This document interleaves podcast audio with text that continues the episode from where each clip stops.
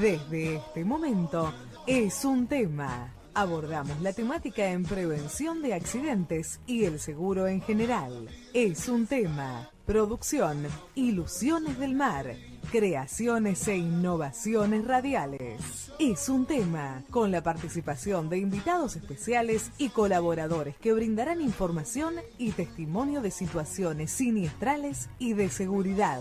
Es un tema. Acompañan también los temas musicales especialmente seleccionados. Es un tema. En la voz comercial, Andrea Latela. Es un tema. Con ustedes, su conductor.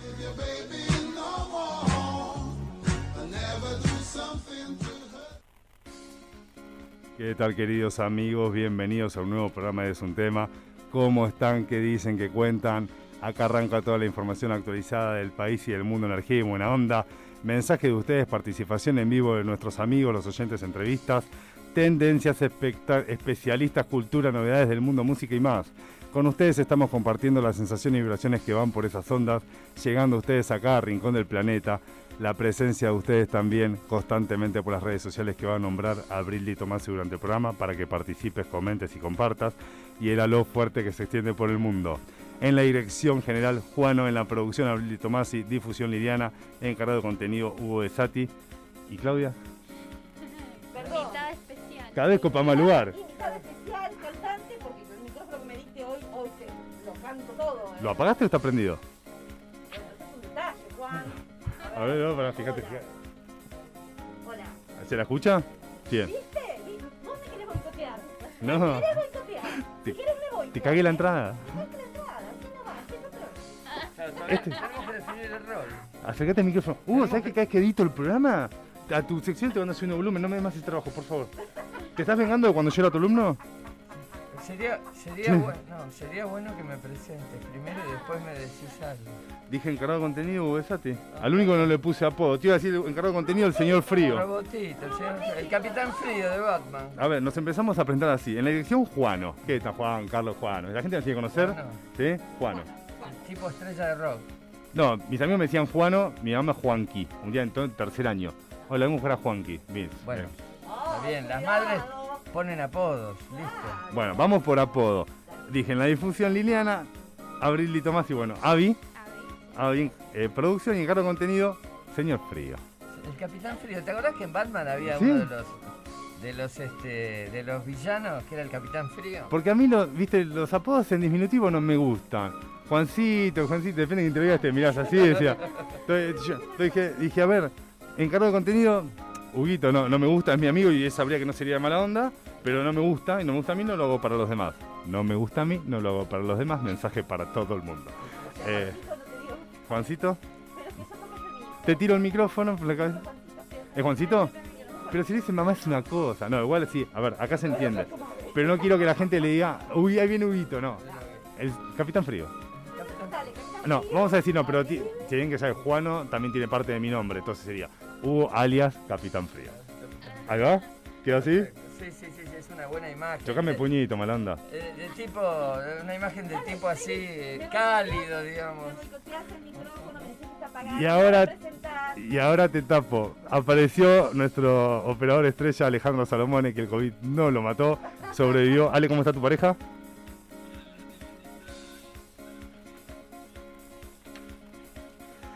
Sabés que acá se corrió, se corrió la bola de que el programa siguiente anterior al COVID ibas a traer el tema terraplanista, Terraplanismo. el terraplanismo y que medio chicaste ahí. Y vas a estar acá.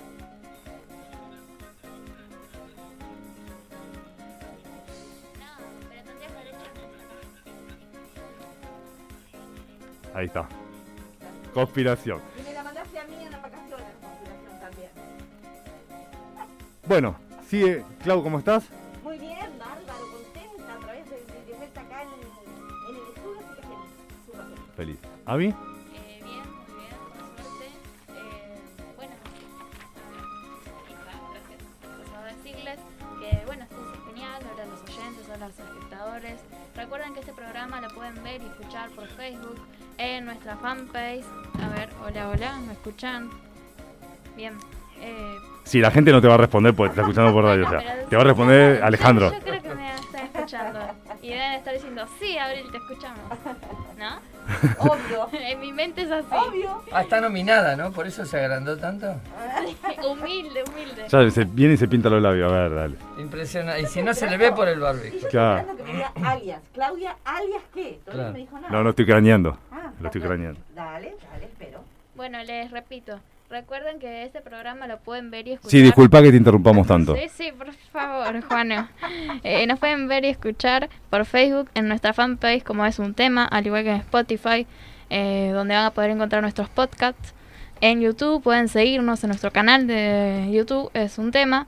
También pueden seguirnos en nuestro Twitter, es un tema todo junto, y ver más contenido. Y para ver más publicaciones del programa también pueden seguirnos en Instagram como es un tema guion bajo 2010. ¿Listo? Sí. Te va a armar re largo, ¿sabes? Perfecto. Se lo tengo acá, chica. Bueno, el informativo. ¿Sí, ¿Qué quiere que hablemos? No sé, pero. Tirame un centro bueno y A todos les dijiste cómo andaba. A mí no me preguntaste cómo andaba. Ah, No, te conoce todo el mundo. Y bueno, no Vos importa. vos estuviste en la tele. Y bueno, ¿qué querés? Sí, ¿Cuántas, cuántas veces ganaste los ocho calones? No sé qué, 16, No, 5. Susana, con Susana. Susana y Susana. ocho escalones. Por eso. Pero con Susana fue. Y con nosotros, Hugo Besati, Con Susana estuve tres meses. el capitán frío. Hugo, ¿cómo estás? Acá, desde la Antártida. Mi temperatura corporal es 3 grados bajo cero. Ah, estás con calor. estás con calor. Había una serie viejísima, Los Locos Adams, que el tío Lucas, este, cuando le tomaba la temperatura corporal, tenía 3 grados bajo cero de temperatura. Así Ah. que acá, desde la Antártida, dispuesto a, a- a robotear este, en, este, en este tiempo, en este espacio que tenemos asignado. Bien. Pero acá roboteas copado. ¿Eh? Claro. Yo te conozco dando clases particulares y roboteas en serio. claro, tal cual. Te mire y tiene una calculadora, no ojos. Bueno, de paso también paso a decirles o recordarles a nuestros amigos que para más información sobre el COVID-19 pueden entrar a la página web www.buenosaires.gov.ar barra coronavirus o comunicarse al WhatsApp más 54 911 22 56 0566 o llamar al 120 o 147 que están atendiendo a las 24 horas. Ahora sí, terminé. Correcto. Perfecto. Bueno, vamos llamando al profe. Dale, arrancamos con el profe. Hoy, mira, te Bien tiro, para arriba. Te tiro un avance con lo que viene. A ver, ¿dónde lo tengo? San Martín, creador y primer jefe del regimiento de granaderos a caballo, quien falleció en 1850, a los 72 años, tras haber logrado cumplir su objetivo, el deber de una América libre y soberana. Su regimiento, los granaderos, lo recordamos siempre con honor. El Libertador vivió muchísimos años lejos de su tierra, pero dijo, en el último lugar de la tierra en el que me halle, estaré pronto a sacrificar mi existencia en pos de la libertad. Murió rodeado del amor de su familia, pero lejos de su patria, deseando que su corazón fuera depositado en el de Buenos Aires. Para todos los argentinos, el general San Martín es el padre de la patria. Y con ese tema va a venir el profesor Darío Bacaro, que dice, cortó, estamos comunicando. Estamos comunicando. Me pidió todo el video, todo por eso. ¿eh? Impresionante. Lindas palabras, ¿eh? Lindas palabras. Aparte reales, ¿no? Y sí, por lo menos para, no sé, para, qué sé yo, para todos los argentinos que, que nos interesa la, la argentinidad este, como, como concepto y como forma de vida, el, el general San Martín este, es el máximo referente, junto con el general Belgrano, por supuesto. Perfecto. ¿El profe está ahí? A ver, un segundito. El cable... A ver, el cable, dale, porfa. Que a veces tenemos un temita con el cable. Hola, profe. Ahí va, a ver. Ahí se escuchó. Ahí se acabó ya, a ver. Muévelo de ahí. No, a ver acá. Voy a traer un cable, te juro que vale. Hola, hola, profe. Hola, ¿vos me, me escuchás, Ahí está, perfecto. Sí, sí, acá hay un temita con el cable que tiene 70 metros y en algún punto se cortó. Ah, ¿Cómo está Darío? Todo bien. Un abrazo grande para vos, para todo el equipo ahí. Pobre Capitán Frío, no lo gasten así a Hugo. che. Déjense. eh, le, le dan le dan con un palo, pobre Hugo. Che. Eh, no es justo, no es justo. Es un abuso, es un abuso. Es el, el único lugar en donde ¿Cómo estás, Darío? los profesores se hacen bullying Todo entre bien, ellos. Me alegro. Sí, acá, este, como decía mi papá, se pelean para pegarme, ¿viste? Sí, sí, sí, sí, sí, sí, tremendo, Tremendo. tremendo. Qué falta de No puede de ser. Ahora, yo, yo pensaba, vos decías, lo- lo- los apodos terminaban en diminutivo. Pobre aquel que se llama Agapito, ¿no? ¿Qué se llama cómo? El que Agapito. se llame Agapito, ¿no? ¿Cómo, cómo le dirían? Ah, ¿cómo sería Agapititito? Agapitito. Compli- complicado, ¿no? Difícil, qué sé yo. ¿Qué tema? Che, el programa, el programa también es cultural, ¿eh? Tu poesía. Sí, sí, sí, sí. Es un tema Bueno. Lo tenía, lo tenía muy estudiado, Darío. Sí. Es- eh, me, me la dejó picando, no puedo, no puedo. ¿Qué querés que haga? Bueno, últimamente más que, viste que se puso muy de moda, eh, en vez de, este, de usar el diminutivo, usar el apócope, es decir, acortar el nombre. Por ejemplo, Flo en vez Ah, de sí. Florencia, o este, bueno, Dari en vez de Darío, o Marce en vez de Sí. Marcelo. Se puso de moda el apócope. Pero yo no te voy a decir, uy. Reemplazó el diminutivo. Además pones una cara, uy. Ya, uy, uy. Ya. Eh, claro. Así que bueno, este y bueno, me atrevo a decir si el conductor no me no me desautoriza, este, ¿qué tenemos para hoy, Dani?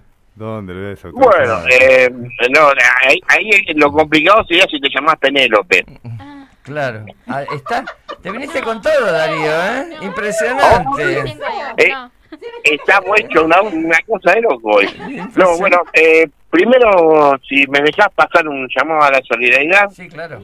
Eh, acá en Mar del Tuyú tenemos el caso de Mía, una nena de eh, tres años creo que tiene, que tiene que ser operada del maxilar derecho por una enfermedad complicada.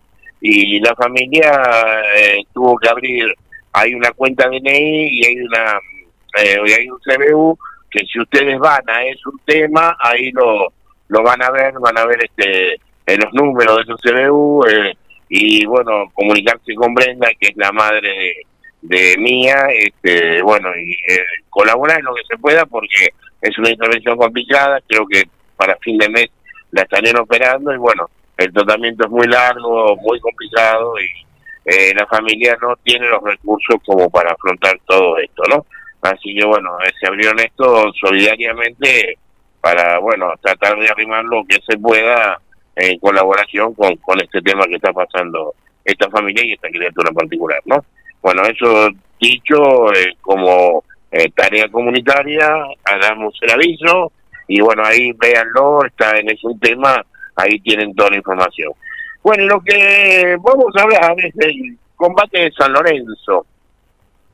Hay muchas fechas importantes también en el mes de febrero. De hecho, el primero de febrero caída el directorio, el 3 de febrero también la caída de Rosas, pero bueno, la, la analizaremos en otro en otro momento. Ahora creo que este combate de San Lorenzo merece algunas consideraciones especiales, ¿no? Primero porque fue este la única batalla que San Martín peleó en suelo propiamente argentino. Eh, esto correspondía a un plan muy bien eh, trazado, ya que Montevideo, eh, Paraguay, Córdoba, el Alto Perú no veían con buenos ojos la Revolución de Mayo, eran puntos que medio estaban en contra del tema, así que había conflicto con estos lugares, eh, sobre todo Montevideo, Montevideo estaba sitiada por las tropas de Rondó y por la por las fuerzas de Artigas, pero disponía de una fuerza naval importante que surcando el Paraná y saqueando eh, lugares así, lograban abastecerse y con esto continuar la, la lucha. Así que bueno, el gobierno de Buenos Aires encomendó a San Martín la creación de este cuerpo de ganaderos a caballo y este enseguida lo encomendaron para que eh, siguiera los los barcos que iban en estas excursiones eh, de saqueo. No, bueno, San Martín hizo esto eh, y el 3 de febrero, en cercanías del, del convento de San Lucas Borromeo, eh, San Carlos Borromeo, eh, ahí se produjo este llamado combate de San Lorenzo, bautismo de fuego de este, los granaderos a caballo, ¿no? San Martín implementando las tácticas, que él había aprendido en su lucha contra los franceses, es decir, en vez de hacer un ataque frontal, hacer dos ataques envolventes, por una columna iría él, por la otra iría su segundo, el capitán Bermúdez, y bueno, este se iniciaría el ataque dejando avanzar a los realistas confiadamente pensando que no había nadie, bueno, y ahí le saldrían al ataque.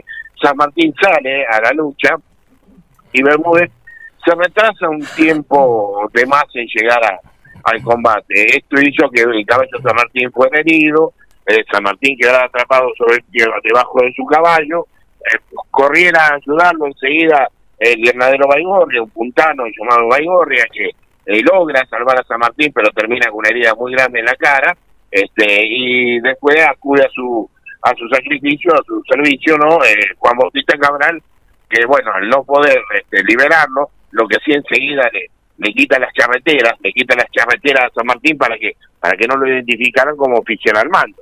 Claro. Pues si lo identificaban como oficial al mando, lo iban a mandar a matar enseguida. Claro. Bueno, eh, entonces, bueno, eh, se sacrifica, no, no puede, se eh, pone su cuerpo ante la bayoneta de un soldado realista y bueno, termina en una herida que pocas horas después termina muriendo. Pero no solo quedó herido San Martín, no solo eh, quedó herido también este eh, Bermúdez, que recibió un impacto de bala en la, en la rodilla, eh, también Mariano Díaz Vélez, que cargó con tanta furia al enemigo que no vio la barranca, se cayó, este, y bueno, lo terminaron ultimando en ese en ese precipicio que había caído, sino que al, al final, de- de- si vos sacabas la cuenta, eh, todos los oficiales estaban estaban fuera de combate, Claro. San Martín fuera de combate, eh, Bermúdez fuera de combate, eh, Díaz Vélez fuera de combate, ¿quién terminó el combate peleando? ¿Quién terminó la lucha? Mariano Necochea, que en ese momento tenía 19 años. Así que mira, mira qué gente se juntó ahí. Bueno, este, obviamente el sacrificio de Cabral no quedó, no fue, no, no fue en vano. Eh, San Martín pidió especialmente que se lo nombrara custodio del cuerpo de Granadero San Caballo y se lo ascendiera este al grado superior inmediato, así que ascendió a sargento y hasta el día de hoy la tradición de los granaderos es que eh, cuando se- hay un acto importante, el jefe de regimiento nombra, dice eh, sargento Juan Bautista Cabral, y el soldado más antiguo, el granadero más antiguo, dice ausente, murió en el campo del honor, pero vive en nuestros corazones, hasta el día de hoy. ¿eh? Así que bueno, esto tenemos el combate de San Lorenzo Bueno, y eh. también podemos arrimar algunas pastillitas de la marcha de San Lorenzo, que Ajá, es característica, famosa, recontra Sí, conocida hermosa. y, Hermosa y es una de las marchas militares más lindas del mundo, Sí, ¿no? es hermosa, sí. Es hermosa. Bueno, esa música la compuso un uruguayo argentino llamado Cayetano Silva eh, en 1901 para el jefe de- del ejército, ministro de guerra, Pablo Riquieri, que era eh, ministro de, de Roca, ¿no? Ujú. Eh, eh, y después en 1907 eh, se le agregó la letra a su amigo eh, Benieli, le agregó la letra, ¿no? Eh, Ujú. El problema es que vos mirá lo que fue las cosas, que cuando este hombre fallece en 1920, había nacido allá por 1868, eh, no le permitieron enterrarlo en el cementerio de la policía de Santa Fe porque era negro. Así que fue a parar a una tumba en él. Recién en 1997 sus Qué sus restos pudieron ser trasladados al municipio de Venado Tuerto. Escúchame, y de ahí quedó como, digamos, los granaderos quedaron medio como cuerpo de élite y es, eh, si no me equivoco, son, los que defienden al presidente de la nación, es la, es la, Exactamente. es la guardia Sí, sí, personal del presidente de la nación. Exactamente, Este, sí, sí. eh, no, este, a tal punto es así lo que vos decís, era tan importante que a, veces se cree que el último virrey fue Cisneros, pero no es así. De hecho, digamos, cuando, eh, cuando pasa lo de la Revolución de Mayo, España traslada el virreinato a Montevideo y le Ah, da y lo nombra virrey a Francisco Javier de Lío, un tipo muy importante, sí. Así Sí, sí, que este era era muy importante estratégicamente el combate, pero además estoy con vos en esto de que de que la marcha de San Lorenzo es es, es bellísima, realmente y además tiene una letra este muy digamos muy muy acorde al- a la música, o sea, hay una muy buena Sí, relación sí, entre sí. el fondo y la forma ahí. y vos, vos, vos mirás que la, la usó el mundo esa marcha, porque la usaron los ingleses para los cambios de guardia, la usaron los alemanes cuando entraron en París, los nazis, y la usó Eisenhower cuando los aliados entraron a liberar París para eh, como desagravio porque la habían usado los, los nazis. O sea, mirá, mirá, ¿Este todo el mundo usó esa marcha. Este, este tema. O sea que prácticamente es una marcha que es patrimonio de, de la humanidad, ¿no? Cultural de la humanidad. Igual en Inglaterra hay un respeto muy especial por el general San Martín. O sea, Sí, sí, sí, sí. a sí. mí me parece que hay muchas ocasiones en el año para recordar a San Martín, pero nunca está de más decir, este, por lo menos para mí, este, creo que es importante volver a pensar en el sacrificio que hicieron estas personas, o sea, es decir, lo- realmente pusieron su vida al servicio de, de la patria. Esto, esto Pero es aparte, eh, que nosotros que hoy en día, llegó... hoy en día que tenemos gente que aprovecha las peores tragedias para hacer política y para hacer rosca Y, y hacer negocio. Y para hacer rosca, para acusarse, para sí, sí, y esta sí. gente realmente estaba, es decir, quería quería un país libre y, y de- dejó la piel sí, en sí, eso. sí. Además la No tenga ninguna duda, no, no, no, y que se jugaron todo, porque eh, ¿cuántos cuántos eran? 150 tipos los que llevaban a San Martín. 120 o 150, ¿Entendés? 120 o eran 150, no Claro, acuerdo. 120, por eso. 120, Y la mayoría eran milicianos, gente que se incorporó, Exactamente. Gente que se incorporó. Que, por eso cuando uno, cuando nosotros hacemos siempre la reseña de, por ejemplo, en el mes de noviembre y tomamos la, la batalla de Suipacha, eh, recordamos siempre que fue gente que tenía muy claro lo que quería, porque se fueron caminando de Buenos Aires a Bolivia. Exactamente. Bueno, perfecto, O sea, profe. esto del sacrificio, de la entrega, de tener claro por qué lo estamos haciendo, por qué estamos construyendo una nación que lamentablemente hoy no hay esos ejemplos, como vos decís, no, no, no se ven esos ejemplos. Bueno, gracias, la- Dani. ¿eh? No, que eh, vamos cerrando. Sí, es verdad, eh, no se ven esos ejemplos, lo cual es muy lamentable. Bueno, Bueno, bueno, bueno. Darí, acá Bueno, vamos chicos, cerrando y este, vamos a seguir con la Esperemos marcha. haber recordado la fecha con el respeto que se merece y que eh, lleve a averiguar, ¿no? Algunas cosas más. Si vos querés, por ejemplo, me vas a Venado Tuerto y querés ver la casa donde eh, Cayetano Silva compuso la marcha, qué sé yo, mirá vos qué casualidad, ¿no? La, la casa está en la calle Maipú. Ay, qué increíble. Mirá que parece mentira, ¿no? La Parece casa de. Cayetano está en la, en la en la calle Maipú, justo que fue una, la batalla que destrabó el plan continental. La madre de la batalla, La madre Maipú. de la batalla. Excelente. Y Capitán Bermúdez es una localidad. Y Ahí- Capitán Bermúdez, me olvidé de decir, que lo digo ahora, por la falta que cometió, que llegó tarde, no soportó la vergüenza, se desató el muñón y se dejó morir desangrado. Mira, a eso no lo sabía. ¿Por llegar tarde? Sí. Llegar tarde. Sí. No. Bueno, estamos sí, hablando, sí, sí. Es como estamos que dijo, bueno, de por otra... culpa mía casi lo matan a San Martín, este, porque yo di una vuelta de más, llegué eh, dos segundos tarde, eh, a pesar de que fue herido en combate y qué sé yo, este, el muchacho no soportó la vergüenza y se desató el muñón y se dejó morir desangrado. Impresionante, Darío, estos datos que nos traes, yo no lo sabía. Bueno, Darío, por favor, vamos despidiéndonos que vamos con el tema de la marcha de San Lorenzo. Bueno, un abrazo para todos y nos vemos en cualquier momento. No, abrazo, gracias por todo, Darío. Hasta la próxima. no. no. Bueno, se conmemora un aniversario de la batalla de San Lorenzo y Darío Bacaro explicó por qué fue tan importante para nuestro país y para la provincia de Santa Fe. ¿No? Y para el mundo. Y Para mirá, la causa de la, de la independencia argentina. Che, por eso dicen de que si San Martín saliera de la tumba, mata un pa... Y ma- mata unos cuantos. ¿Sabés Mata unos-? Sí, mataría unos cuantos, tal cual.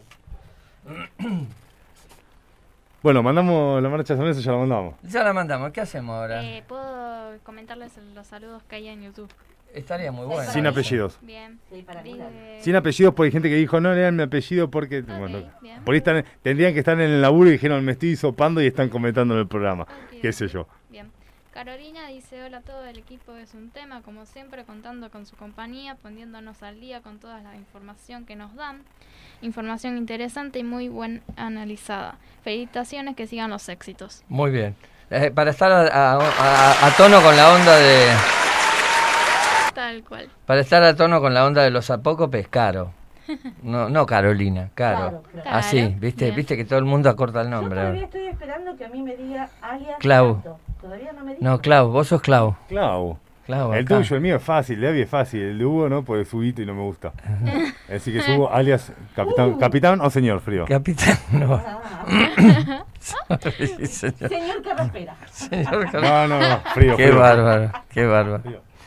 Bueno, me traje en el bolsillo el telegrama de renuncia. Este. Sos el director de contenido, ¿dónde te vas a ir? Sabemos todo dónde viví. Comimos, to- tocamos el timbre. Sí. ¿Y Chivo qué todo. nos Lo espera lo hace- programa sin Hugo aparte? Lo hacen bastante a menudo. Sí. Este. Nos vamos comunicando con Esteban Araoz. Y dale, le damos por delante Eh, con ¿Se le puede decir politólogo? ¿Qué ¿Está es bien dicho? Politólogo Corregime. Esteban. Sí, sí, sí, ¿Sí? sí. Por lo menos nuestro, es nuestro hombre de, de la política.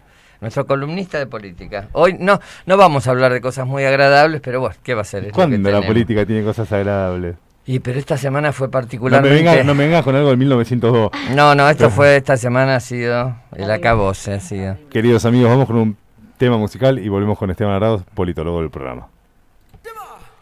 Nossa, nossa, assim você me mata.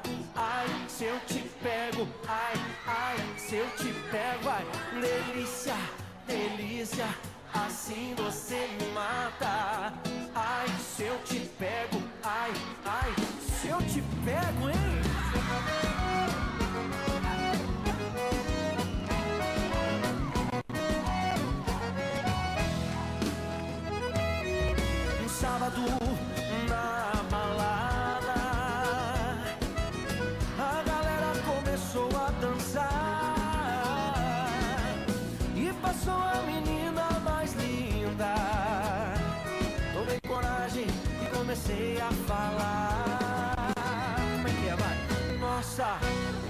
Assim você me mata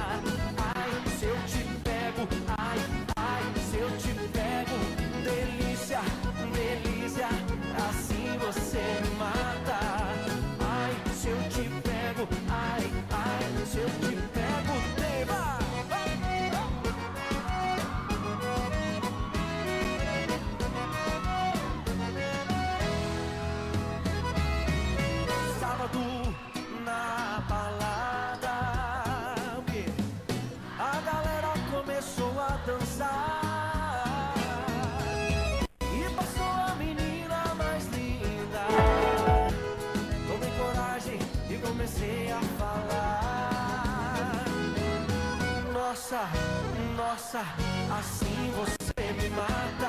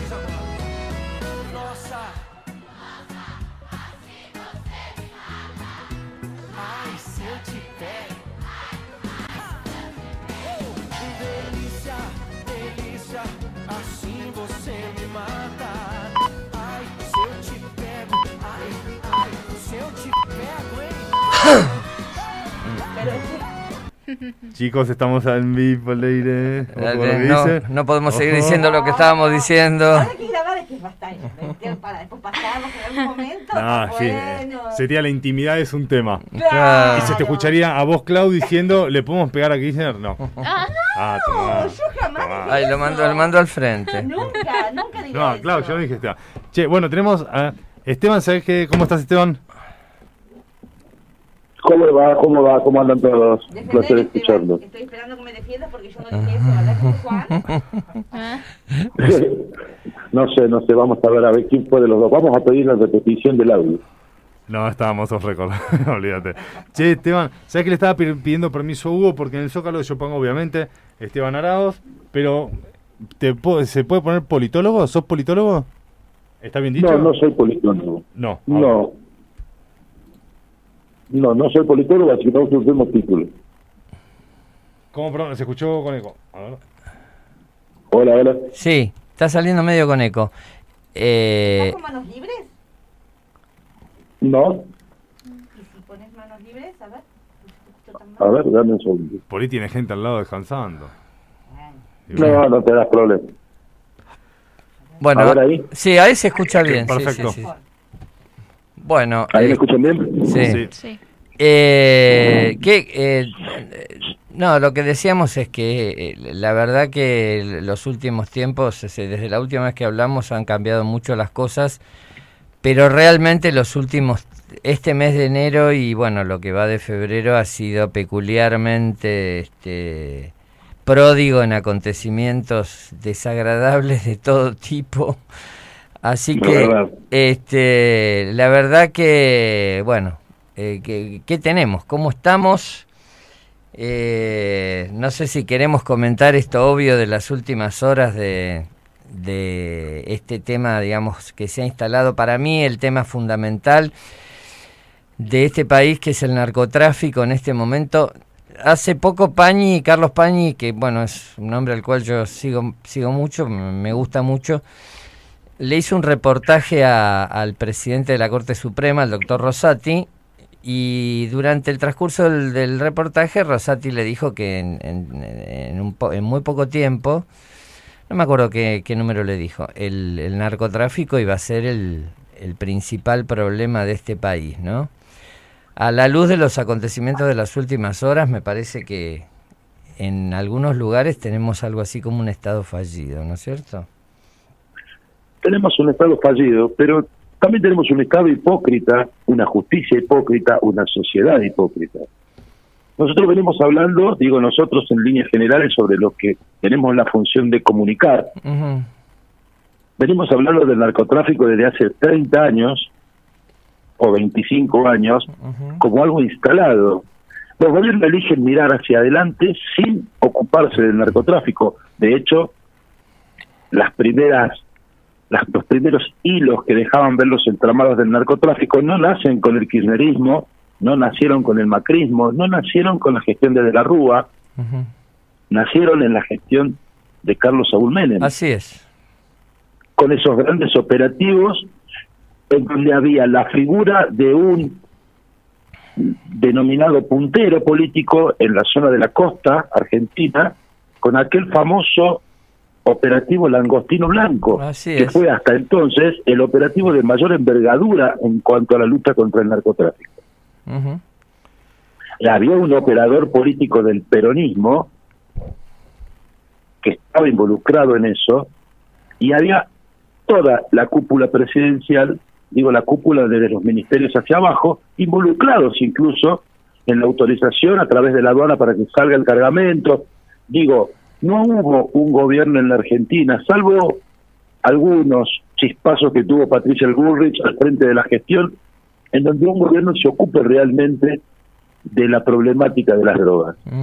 De hecho, en muchas provincias, y acá voy a involucrar al actual jefe de gabinete, hay cajoneados desde hace muchísimo tiempo los pedidos de las famosas madres del dolor o las personas que están abocadas a tratar de rescatar y recuperar a los adictos para la formación y creación de centros de contención. Y en Tucumán es un flagelo que se puede palpar, pero ni siquiera yéndote dos cuadras de la plaza, Ujú. enfrente a la Casa de Gobierno, se puede ver la comercialización Sí, sí. y el consumo de las drogas. Y si, a ver, en, cámara, en una sesión en Cámara de Diputados o Senadores, ¿no fue? Que salió una sola vez el noticiero hace un par de añitos, en donde el mesero, el, mo- el mozo, perdón, eh, y se vio situaciones de consumo. Eh, en plena, ¿cómo se llama? Sí, en plena sesión. En plena sesión. Pero plena sesión. Claro, pero también por, por eso digo que tenemos una sociedad hipócrita. A ver, si hacemos una rinoscopía en las cámaras de senadores y diputados, no se salva nadie, ¿eh? Claro. Empecemos por ahí. Y estoy hablando de algo que lo vi. Lo vi con mis propios ojos. O sea, Mm. No me hagan dar nombres, chicos, por Claro. favor. No, este, ¿sabés qué pasa, Esteban? Me parece que cuando se habla de este tema, me parece a mí, básicamente eh, vamos por el lado de la salud y de la prevención, es decir, se le da una dimensión sanitaria al tema, pero me parece que no se lo examina en términos políticos, o sea, que sería lo que habría que hacer, a mi modesto entender, porque de ahí puede venir un camino de, de- de solución, o sea, no hay, como bien, creo que lo dijiste, no hay una decisión política de avanzar eh, significativamente en este problema y realmente, Es que claramente no les conviene. bueno, La es sideral, entonces no Claro. les conviene meterse en esto. Porque Aguante, Claudia. se ve, pero que claramente se ve dónde se consume, dónde se vende, quién lo hace, todos lo saben.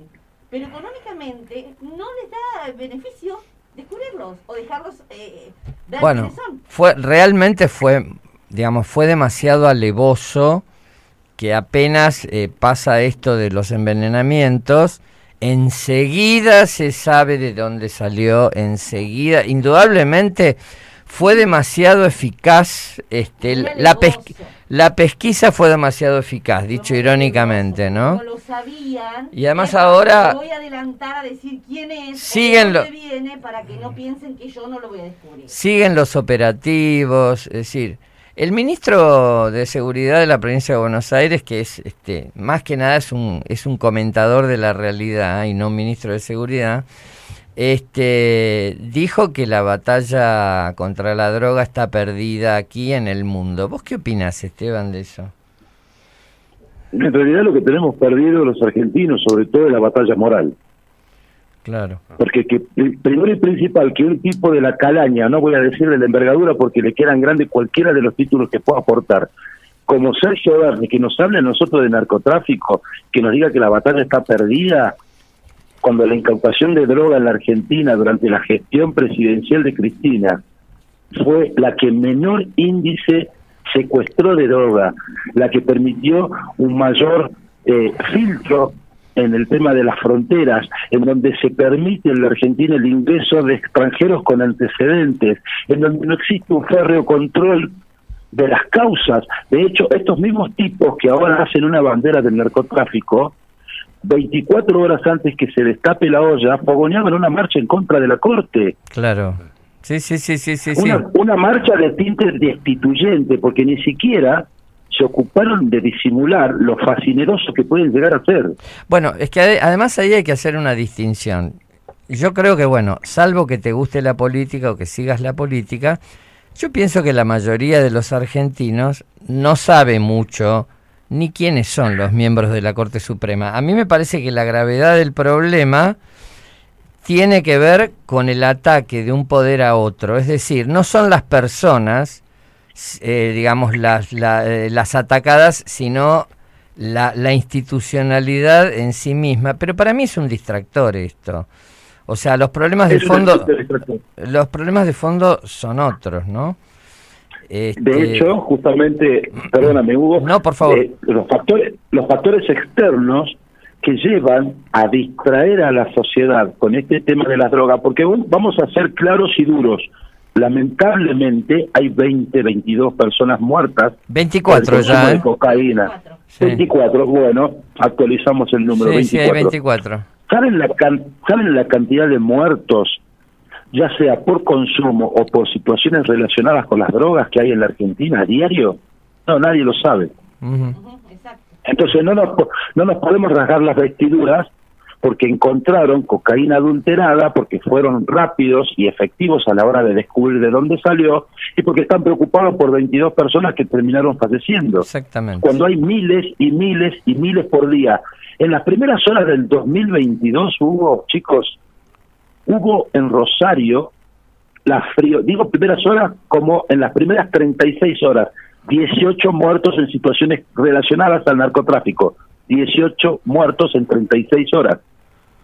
Bueno, Y nos hablan a nosotros de 24 fallecidos por cocaína adulterada y se pone sobre el tapete la lucha, en teoría, de un gobierno contra el narcotráfico, teniendo entre su gabinete a una persona relacionada con el narcotráfico desde el año 95, en un corolario tristemente conocido por todos, que deriva en la muerte de los tres hombres en los campos del general Rodríguez y que hoy en día ocupa un cargo ministerial que casualidad termina mofándose de la gestión del ministro de Seguridad bonaerense 10 o 20 minutos después termina eliminando el tuit y después sale a decir que son amigos de hace 30 años. Y hablo- voy a hablar con nombre y apellido. Hablo de Aníbal Fernández. Pero si ya sabemos quién es Aníbal, o sea, no hace falta. ¿Me entienden? Sí. Entonces, cuando uno habla de que el gobierno quiere librar una batalla contra el narcotráfico, primero que nos está mintiendo, porque no quisieron librar nunca una batalla contra el narcotráfico. Y segundo, que lo utilizaron como efecto de distracción, porque el la realidad están tapando el desastre de las visitas que está haciendo el presidente en estos momentos por Rusia, por China, luego de las declaraciones previas. Imagínense cómo vienen estos tipos con el famoso prueba y error Claro. mandan a Mansur a reunirse con el embajador norteamericano en Argentina para tratar de limar asperezas en el marco de la negociación con el fondo y luego Alberto Fernández en reunión con Vladimir Putin manifiesta eh, es todo confuso, pero hay que entenderlo. Digo, el tipo le ofrece a los rusos ser la puerta, que está lejos de ser el multisectorial, que abrir las puertas de expansión en regiones. No, no, no. Está negociando con el principal enemigo, tanto político como económico, de Norteamérica, la expansión hacia territorio argentino, cuando nosotros estamos negociando con los norteamericanos el tema de nuestra deuda. Bueno, lo que pasa que ahí, vos que sé que te gusta la política internacional, este, eh, la verdad que, eh, digamos, eso tiene de fondo lo que se está discutiendo en este momento en el mundo. Es decir, y Argentina, bueno, quiere mojar el pancito, como se suele decir, pero no estamos para liderazgos este, este, este, hemisféricos ni nada por el estilo, porque la verdad que tenemos que lidiar con la realidad. Debes haber escuchado la nota que le hicimos al, al doctor Loser hace poco. Y Sí. uno dejó muchos títulos. De hecho, yo dije que iba a haber un programa donde íbamos a comentar la, la entreview. Pero uno de los títulos que dejó este, tiene que ver con su escepticismo respecto de llegar a un acuerdo realmente efectivo. Y bueno, eh, fíjate que estalló, por eso lo digo en línea de lo que vos estás diciendo de que son distractores, estalló esto con, con la renuncia de, de- Máximo Kirchner al, al bloque y la verdad que no sabemos cómo está el poroteo y qué pasaría si no llegamos a, a- si el Congreso no llega a aprobar este acuerdo. ¿Cómo ves esto? ¿Qué información tenés al respecto? Hago una pregunta, disculpen, Sí. agrego a, la- a lo que te planteabas vos. Sí. ¿Es un acting? Máximo renuncia. Yo creo que sí. Cristina dice Eh, que no está de acuerdo. Esteban nos lo va a decir. A ver. Yo estoy casi convencido de que es de- actriz. Claro. Eh, y, le, y le- y le voy a dar el único argumento válido para esta situación. El kirchnerismo está acostumbrado al relato épico, al resurgir desde la ceniza, con enemigos imaginarios, porque imagínense, se puteaban con Clarín, se insultaban con los dueños de la nación, dentro de poco se van a terminar insultando con Pino y Gargamusa, o sea, Claro. encuentran un, un enemigo a quien deben visibilizar ante la sociedad Claro. para cualquier cualquier cosa positiva tomarlo como si fuera una batalla de los buenos contra los malos. Somos cinco buenos contra 25 millones de malos y le ganamos. Y no, muchachos, acá hay algo muy concreto. La renuncia de Máximo Kirchner a la presidencia de su bloque en la Cámara de Diputados, ¿y por qué hago mención esto? Porque de renunciar no renunció nada. Acá el único que renunció es Esteban Bullrich y se fue del círculo y renunció a sus fueros y renunció a la, a la inmunidad que le brinda el Congreso. Máximo Kirchner no renunció a nada. Hacen un movimiento de ajedrez. Aquellos que son jugadores van a entender. Entonces, ¿qué pasa? Hay una manera activa de movilizar a la tropa. La primera es mostrar un falso nacionalismo en no estar de acuerdo con las negociaciones del fondo. Que por un lado podemos que entender que, como muchos argentinos, no estamos de acuerdo con esa famosa negociación, pero tampoco estamos de acuerdo con los anuncios. Claro. Estos tipos anuncian que llegamos a un acuerdo y una hora después el Fondo Monetario dijo, no, paren, no estamos, no llegamos a un acuerdo, llegamos a un entendimiento, es decir, el fondo nos escuchó, nos se está compadeciendo de nosotros, pero quiere que le paguemos. Claro. O sea, los tipos son tajantes. Nosotros salimos a pedir plata y ya se explicó en su debido momento cuál fue la función de ese crédito que toma el gobierno de Mauricio Macri. Uno de cada tres dólares va para financiar el déficit fiscal y los otros dos de cada tres dólares sirven para pagar vencimientos contraídos por la gestión anterior, cuando estos tipos nos hablaban de desen- desendeudarnos. Claro. Eh, bueno, lo que pasa es que esto, esto de jugar con la semántica, y este, por supuesto que acuerdo y entendimiento no es lo mismo, pero por ahí no lo es en la jerga diplomática. Si vos lo vas a buscar en un diccionario de sinónimos, y bueno, sí, la verdad que pueden, no te digo que son sinónimos, pero son palabras de campos semánticos muy afines. Entonces, jugar con estas cosas, con la confusión, con la ambigüedad, o sea, la verdad que si hay un derecho que tenemos los ciudadanos es a, es a saber, perdón, lo que realmente pasa. Eh, Felipe González, este, el, el brillante cuatro veces primer ministro español de la década de los 90, dijo una vez una frase que a mí me quedó como una frase de cabecera. Dijo, los, los pueblos tienen el derecho natural de comprender a sus líderes. Y acá realmente hacemos lo, con, hacemos lo, lo imposible para que no comprendamos a nuestros líderes. Son ambiguos, se, este, le dan a las palabras doble sentido y se ubican en una...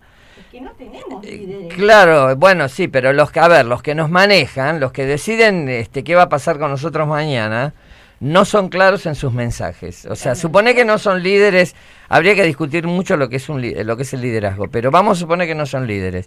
Son los, los que dirigen, son los que deciden lo que hay que hacer. Dirigir sí, pero yo no lo tengo como que me representa. Por supuesto. Bien, Bueno. Porque no, no solamente que no estoy de acuerdo, podría estar de acuerdo, se hacen bien las cosas. Bueno, de Por hecho, no a. De hecho, por eso tenemos una crisis de representatividad. Nosotros sabemos muy bien, y esto se lo podría decir en la cara a cualquiera, la agenda de nuestros dirigentes no es la nuestra. O sea, ellos son No. mandatarios nuestros.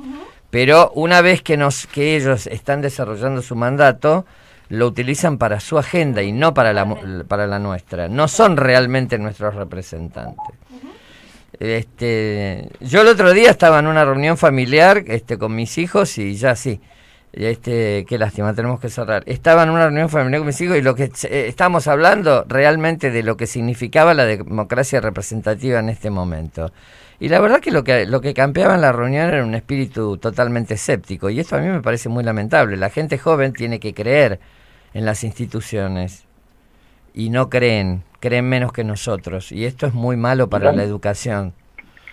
Y lamentablemente no se puede creer, porque imagínate, Hugo, hace unas horas condenaron a 30 años de prisión, a 30 días, perdón, no 30 años, que Dios me libre, 30 días de prisión domiciliaria, domiciliaria con el uso de tobillera electrónica a un periodista, influencer, youtuber, Eduardo Prestofilipo, más conocido como el Presto, por unas desa- desafortunadas declaraciones en contra de la investidura, en teoría y entre comillas, de Fabiola Yáñez. Así. Ahora, ¿cómo podemos creer en una institución como la justicia si esa misma justicia que condena a este hombre por decirle prostituta a la primera dama supuesta y entre comillas, y deja en libertad con la extradición abierta a un tipo causal del problema de la droga, como habíamos hablado al principio. ¿Me entienden? Claro. No hay una seriedad palpable en nuestras instituciones. La Cámara de Diputados, que lleva entre sus filas el título de honorable, no lo es. No lo es, tal cual. Eh, porque no hay nadie que tenga honores al momento de cumplir con su mandato en las cámaras legislativas. Y los representantes del gobierno que pertenecen al Ejecutivo, muchos de esos personajes salieron de la cárcel días antes con, con cautelares, con medidas de disposición como el chino Zanini y otros tantos, cual, y sí. ocupan cargos ministeriales.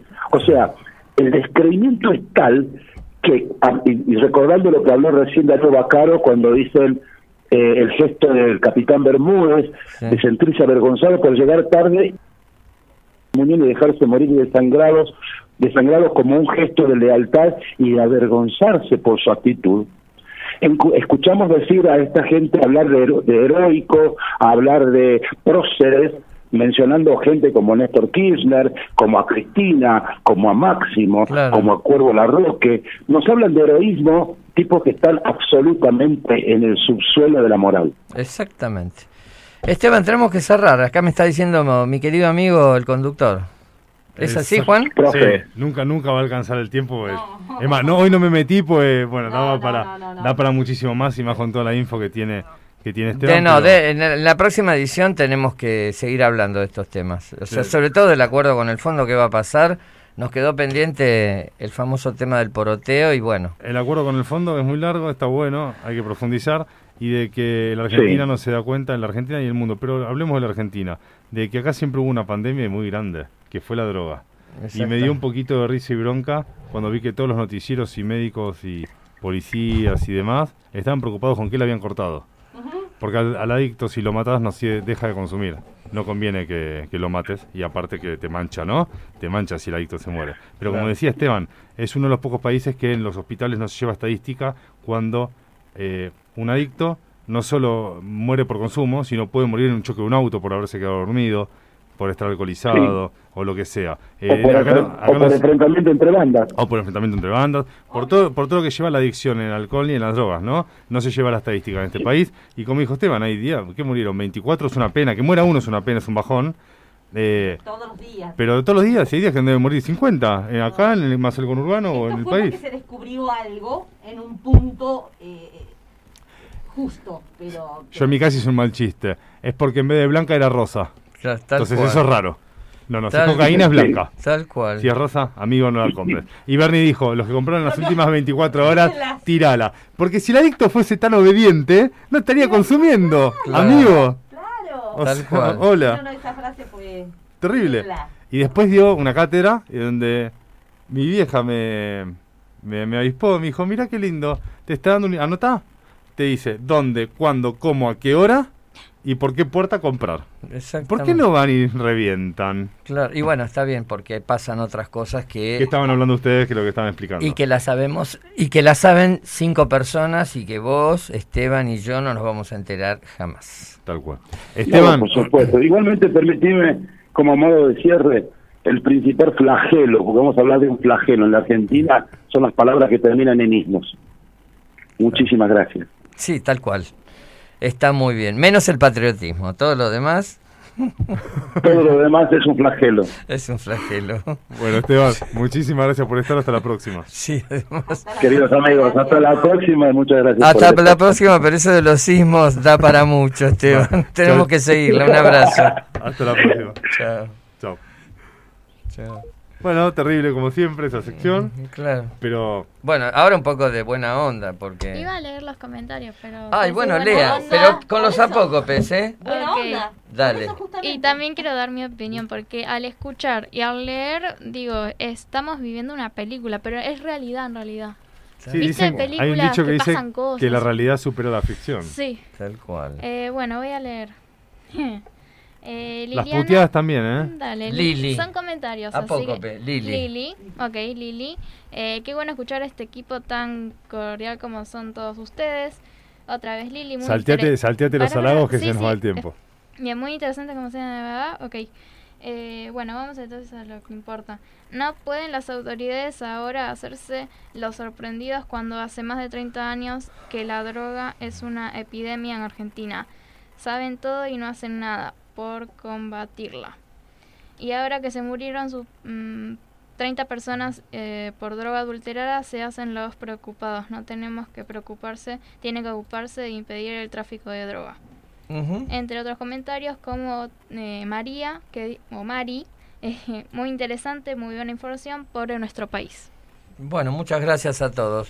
Eh, tenemos mucho que trabajar, este, pero eh, lo que dijo Esteban es cierto. eh, digamos, acá hay un tema moral. Exactamente, pero ahora vamos con un feliz cumpleaños a Andrea Rinaldi, la mamá de Abril. Impresionante. buenas noticias Cumple 26 añitos. Bien. Bueno, está, oja, Abril tiene 18, Juan. Le eh, me parece que te, sí, te mandaste un fuera de pista. No terminó. charla. Decí 32, 33. 33 más 35. Bueno, las palabras que puedo llegar a decir son que, eh, bueno, desearle muy feliz cumpleaños y que mm, eh, un mensaje para todas las madres o todos los No, hijos. para tu mamá. Hoy es un de para tu mi mamá. mamá es que no solo se festeja el día de su cumpleaños, sino se festeja todos los días el poder tenerla, su compañía, eh, que le agradezco un montón de cosas y que la quiero mucho. Así que mami, te mando un beso y muy feliz cumpleaños. Bueno, y esas lágrimas hablan por sí solas. Feliz cumpleaños. Feliz, Feliz cumpleaños, Andrea. Feliz cumpleaños.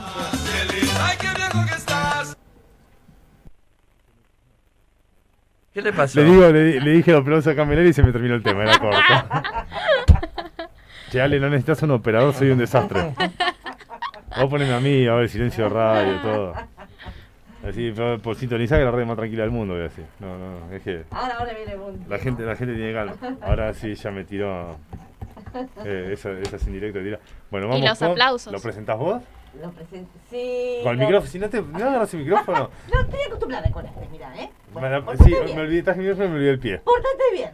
Este, uno de mis temas favoritos, el universo. Por favor, ponémelo ya.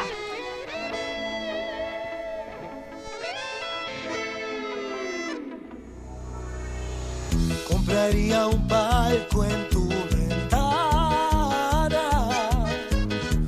para verte abrir los ojos con el sol cada mañana.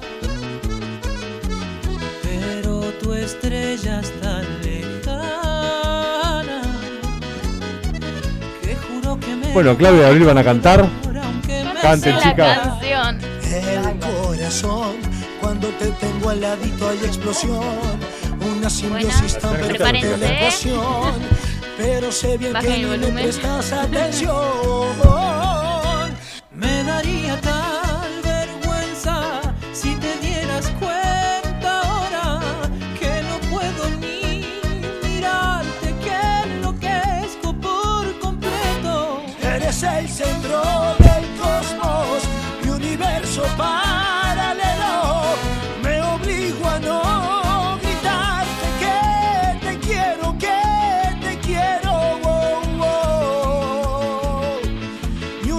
Universo paralelo.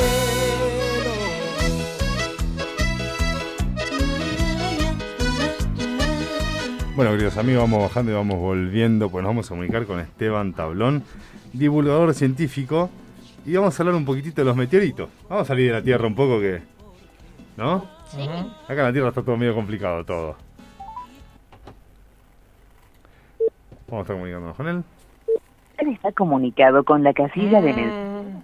¿Qué ha pasado? Ah, efecto fallido. Chicas, ¿algo para comentar?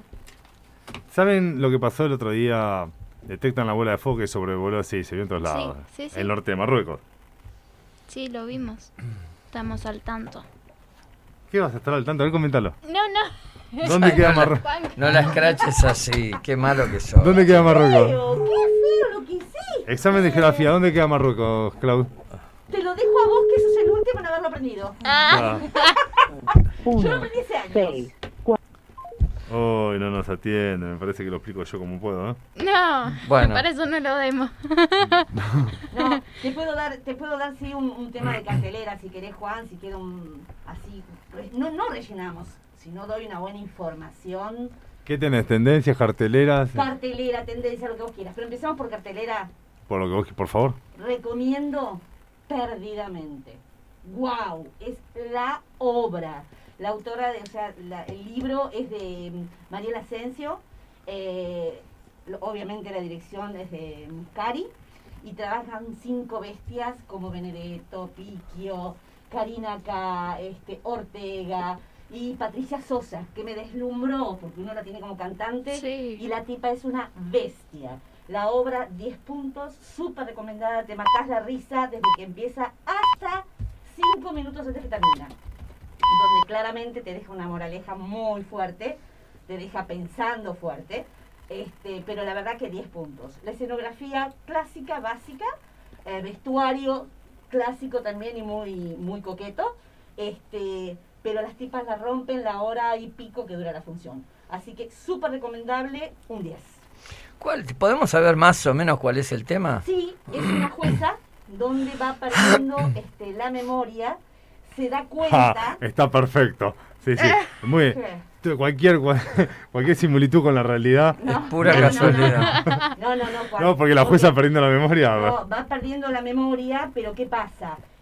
Eh, Patricia Sosa, que es la socia, eh, lo trabaja de una manera y tiene, tiene los beneficios que ella pretende, la hija los suyos, la hermana los suyos, y la que está al pie del cañón desde el momento uno que se da cuenta de esa pérdida de, de memoria es su empleada doméstica, Ujú. donde va a cumplir la función de jueza con los mandatos que le da la Benedetto Que es su empleada doméstica. que es su empleada doméstica. Claramente nadie entiende con el paso del tiempo, ¿sí?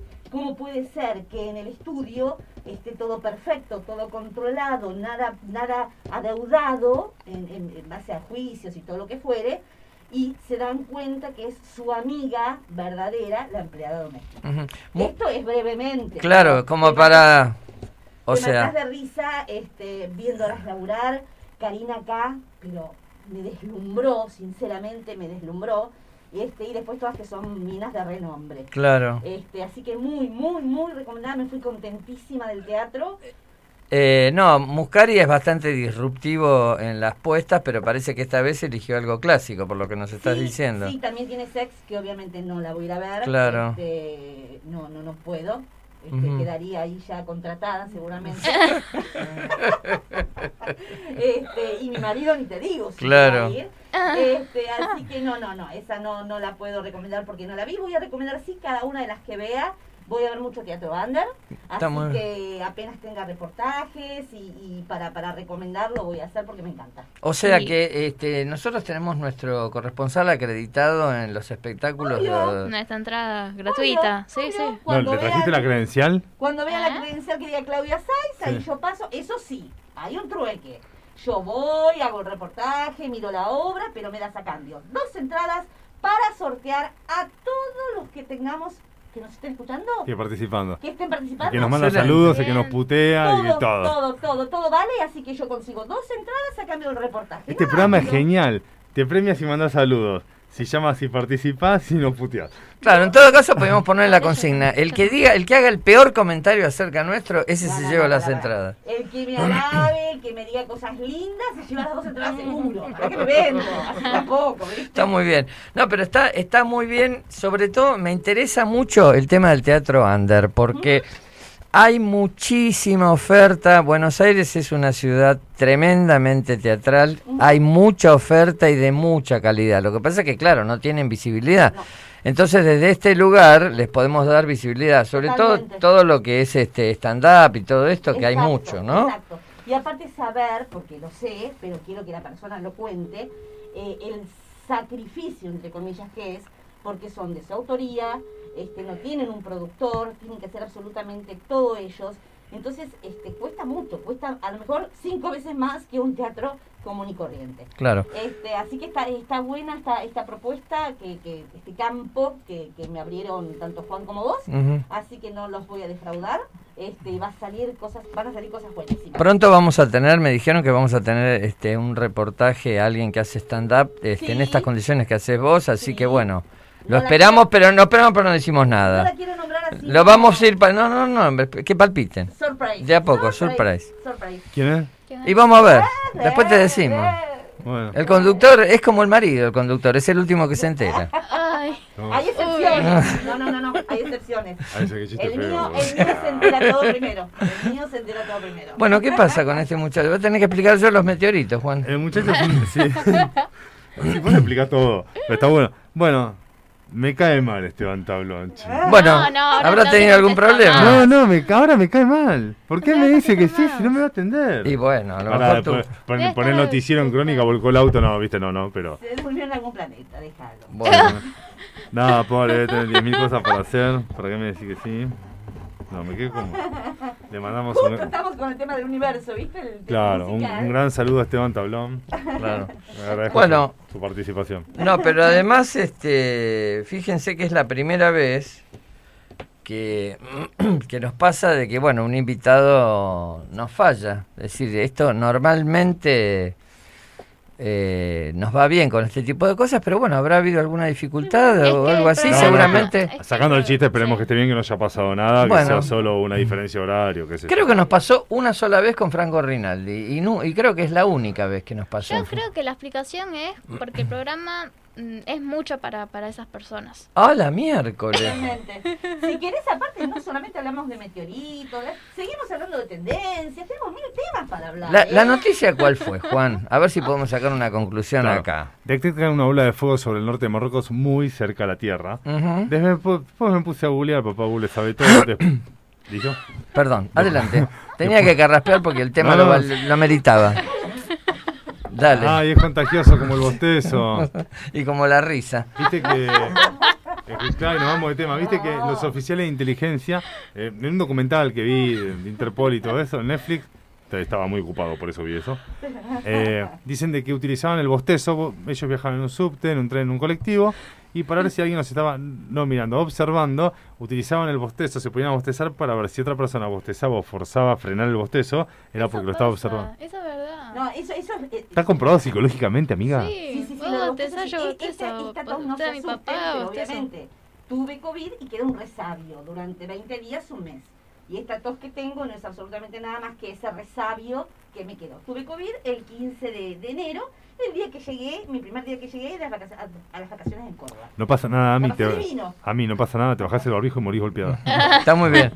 Lee la nota y la comentamos. No tengo más. Para mi reportaje sí, me voy a bajar al barbijo porque tengo que hablar con Francisco. ¿eh? Perfecto. Bueno, queridos amigos, DT para... Epa. Detectan, ¿ya tiró nombre apellido que dijo? No, no, no. No, no dijo nada. Por ahora estamos con la, el, no- el- el- que es la mujer de Francisco. el norte de, Ah.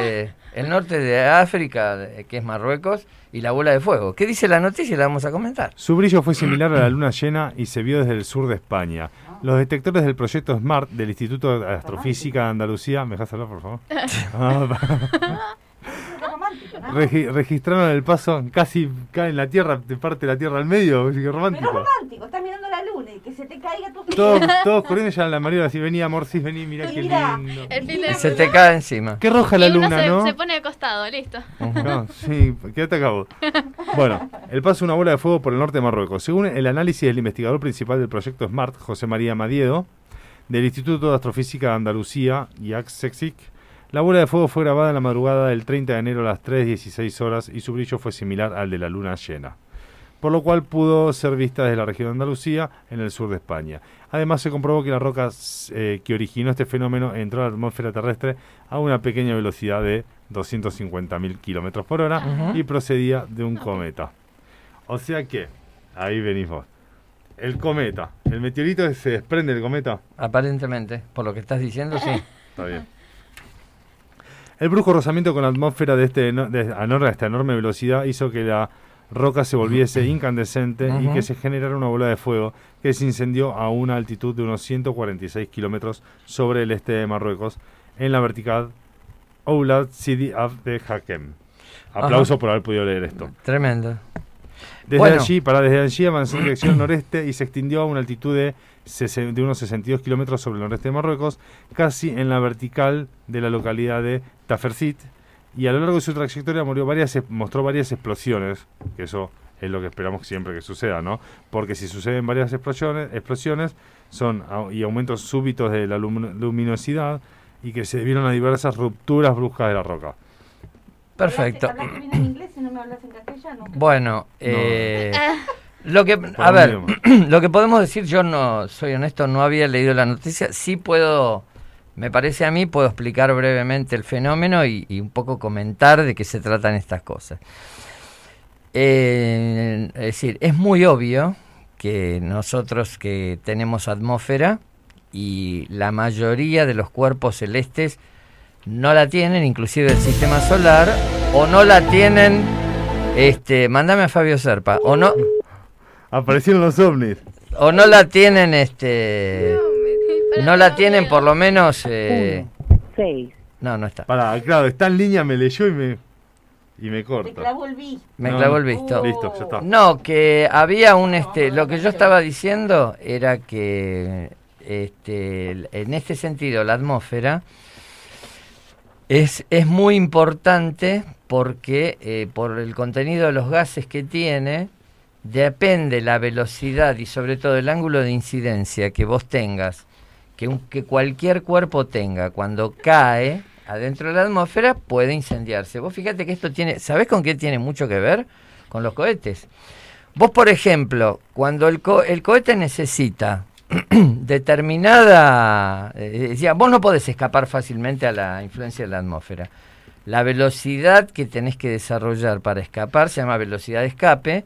En el caso de la Tierra es 11.2 kilómetros por segundo. Y es una velocidad tremenda. Estamos hablando de 11 kilómetros en un segundo. Una vez que vos escapás a la atracción terrestre, bueno, que viste, hacen, no sé, fuiste a la luna con el, con el cohete, o te quedaste dando vueltas alrededor de la Tierra en diversas, en tantas naves, este, tantas misiones espaciales que ha habido. Cuando vos volvés, cuando vos volvés, no podés, por ejemplo, dejarte caer, ni podés, este, ni, ni podés, este, bueno, entrar a la atmósfera de cualquier manera. Hay, hay lo que se llama una especie de ventana, que es un ángulo de incidencia por el cual el cohete puede entrar con ese ángulo de incidencia. Sin hacerse pelota. Si vos, ese, digamos, si ese ángulo es inferior, el cohete automáticamente, o el cuerpo, lo que sea, que es lo que debe haber pasado con este meteorito, se incinera. Es el mismo efecto de un fósforo. Es el, un- el mismo efecto de rozamiento que enciende el fósforo. Ah, mira. Y si-. Perdóname, Sí. ya termino. Y si el ángulo de incidencia es superior a eso, que por supuesto está muy medido, Rebota. no, claro, rebota en la atmósfera y se aleja de la Tierra con velocidad uniforme, constante, indefinidamente. Es decir, nunca más vuelve a entrar, salvo que vos, mediante una fuerza, corrijas, es decir, esa inercia no vuelve, digamos, se aleja indefinidamente de la Tierra. Entonces, ¿qué pasa? Cuando se empezó a navegar en el espacio, este tipo de cosas se tuvieron que tener muy en cuenta. O sea, pero eh, la atmósfera en esto es un escudo protector porque eh, hay infinidad de meteoritos que caen constantemente de muy diversos tamaños sobre la superficie de la Tierra. Lo mismo pasa en los demás planetas. Ustedes, o en los demás cuerpos, ustedes fíjense en la Luna, está lleno de cráteres. ¿Por qué en la Tierra hay muchos menos? ¿Por qué en la Luna hay tantos? Sencillamente porque aparentemente, como la velocidad de escape de la Luna es mucho menor que de la Tierra, porque la fuerza de, de gravedad es mucho, es muy inferior, vos vas a la Luna y si vos acá pesás 60 kilos, allá en la Luna pesás un poco más de 10. No es que bajaste de peso, es que la, atracción de la gravedad, no, la masa es la misma, es invariable. Es que la atracción de la gravedad hace que peses menos. Entonces, por esa misma razón, quizá la, la protoatmósfera que haya tenido la Luna es una de las hipótesis. A mí me encanta la astronomía, me gusta muchísimo y he tratado de leer mucho.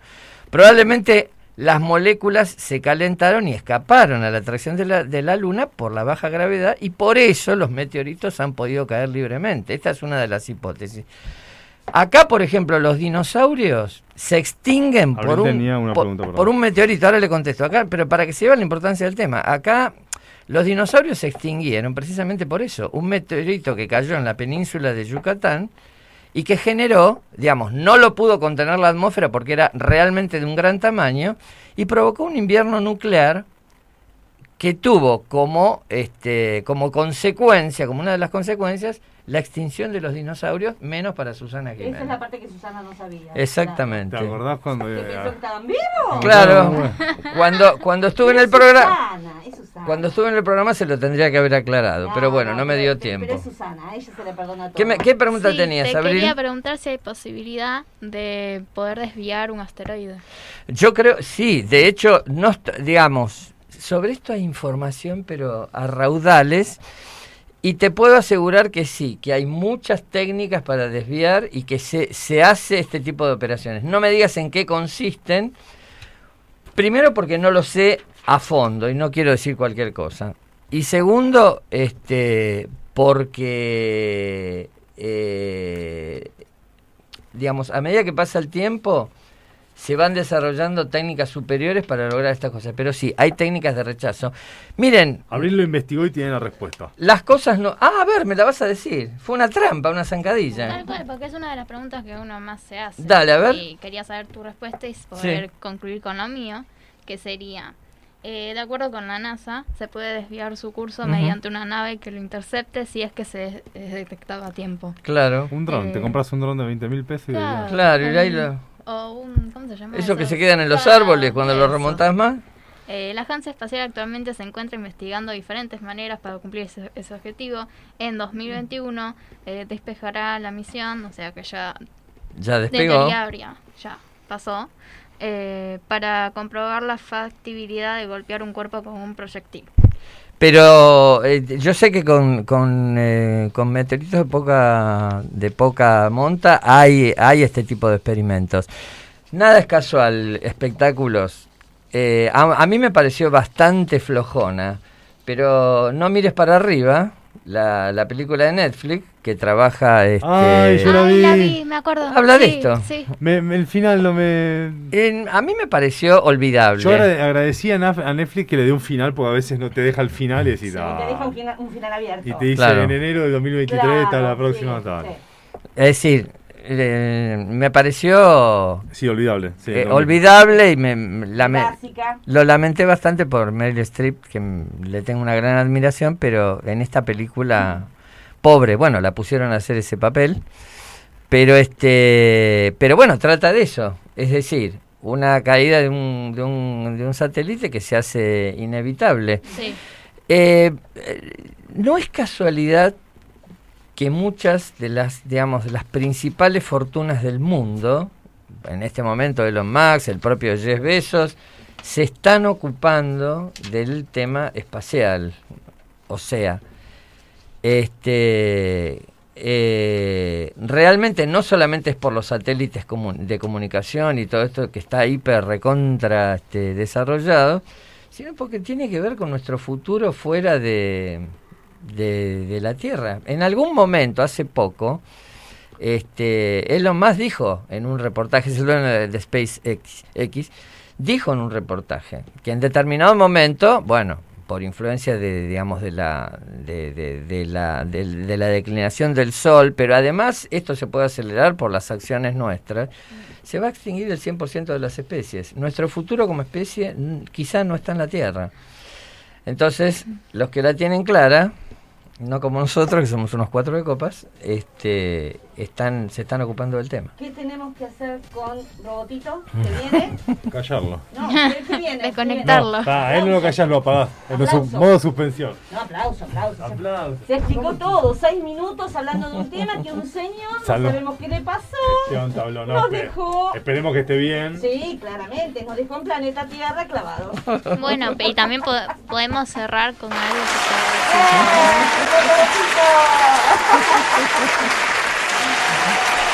¿Saben lo que tengo antes del reportaje?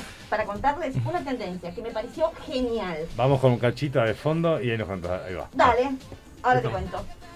Ya está de fondo. Ah, listo. Eh, resulta que estuve leyendo en un país vecino, Chile, que están permitiendo ahora en los small, no los shopping de dos, tres pisos, sino solamente los que tienen un solo piso, el ingreso... Para, para, no entendí. ¿Small es el shopping de un solo piso? No, mall. Mall. Es el de Mall. un solo piso. Sin la S adelante. Qué Ah. top que sos, boludo. Si esto yo no lo sabía. ¿Viste? ¿Me puedo juntar con vos? Obvio, obvio. En realidad conmigo no, con mi marido. ¿Pero va a estar él? ¿eh? ¿Va a estar él? Huguito. No, sí, tu marido si quiere que esté, yo soy tu amigo. Pero está bueno. Bueno, Está Dar- Darío, si estás escuchando, pese a todo lo que vos dijiste, me siguen pegando. Tuve que improvisar una clase de astronomía y me pagan así, Darío. No, pero está, está bueno Salvó la jugada.